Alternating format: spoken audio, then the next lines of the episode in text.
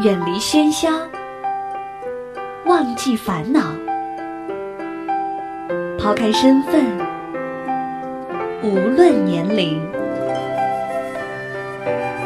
聊聊天，听听歌，将心灵放空。我在与你填满，我只做我的播客，你只做我的听者，简单释然。欢迎收听一谈一唱，新卓艺工作室诚挚出品。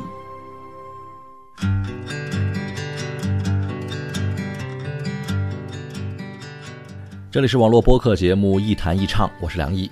在收听节目的同时，别忘了关注我的新浪微博“梁毅一九七六”，或者是加入“一谈一唱”的微信播客粉丝群，把自己的意见、想法和感受随时随地的和小伙伴们一块分享。我们群的口号就是一句话：我一高兴就发红包。我经常碰见这样的朋友，就是那种在聚会上或是饭局上爱讲笑话的人。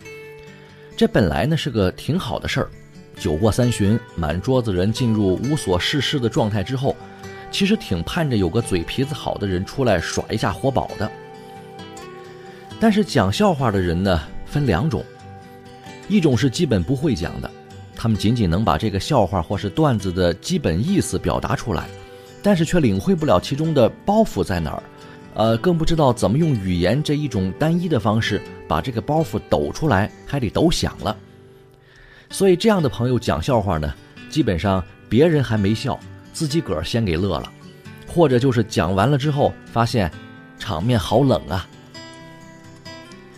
那第二种人呢就不一样了，他们属于能熟练的运用这个语言的人，不仅知道怎么把这个笑话按照幽默的逻辑表达出来，也知道前铺后垫。把包袱给抖响了。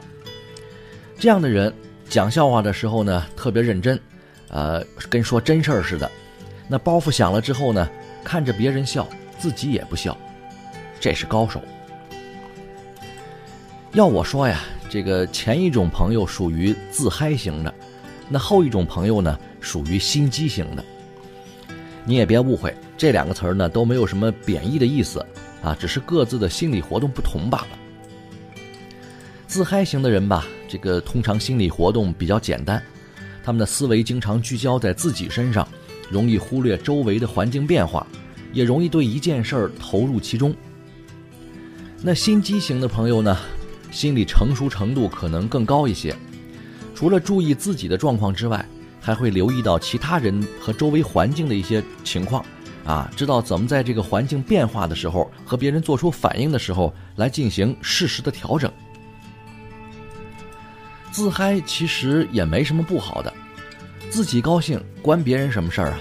你管得着吗？但是自嗨的人呢，不太适合做主角，或者说他们已经是自己世界里的主角了，很难成为带动局面的那一类人。有的人对此不以为然，过自己的日子，对别人的反应也浑然不觉，也不以为意。可是有的人为此烦恼。觉得自己总是在群体里格格不入，就连发个朋友圈都很少有人回应。那么，怎么样从自嗨的状态里跳脱开来呢？其实这是个毫无意义的问题，因为无论是自嗨还是真的怎么去带动局面啊，都是个人的性格偏好和生活方式。即使有意义，也只有在特定的环境和特定的要求下才有。比如说，如果我们打算成为艺术家，你就根本不必改变这种特点，尽管由着自己的性子去做就行。不管大众还是小众，总会有人喜欢你。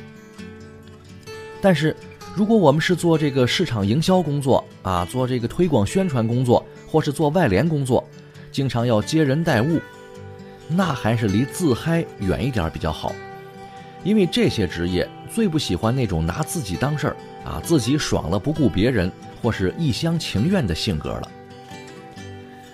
要想摆脱这样的状态呢，我有这么几条建议：第一，少拿自己的情怀、情绪说事儿，说话也好看问题也好，尽量的客观一些，有观点就说观点，没观点就说事实，少让自己感情用事。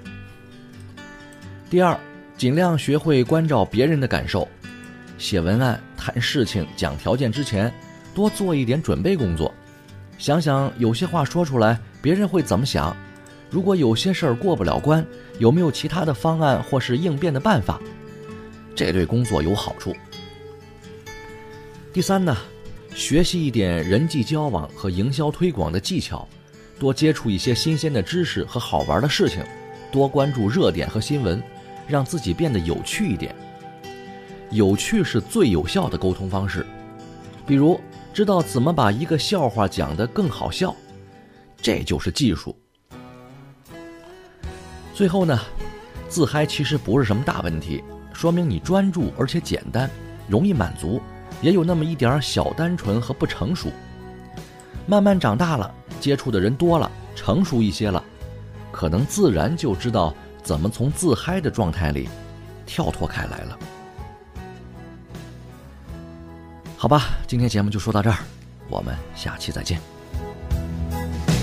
听见你说朝阳起又落，晴雨难测，道路是脚不多，我已习惯你突然间的自。挥挥洒洒，将自然看通透，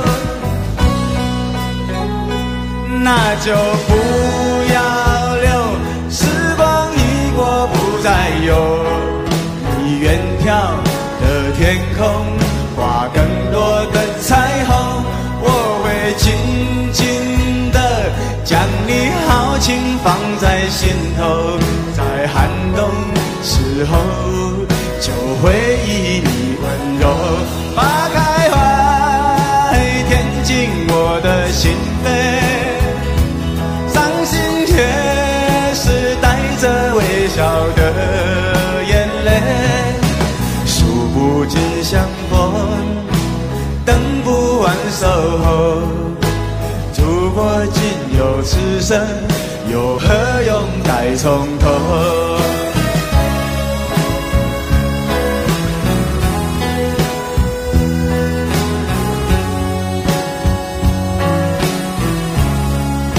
来来，喝完这一杯，还有一杯。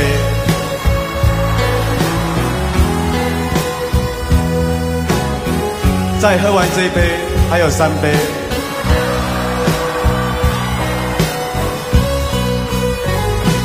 那就不要留，时光一过不再有。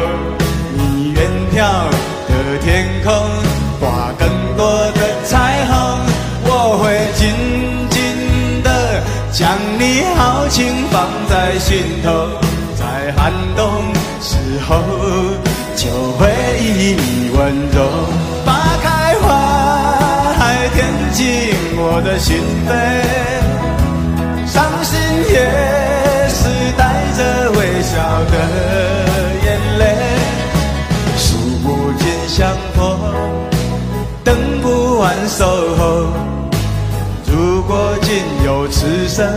又何用待从头？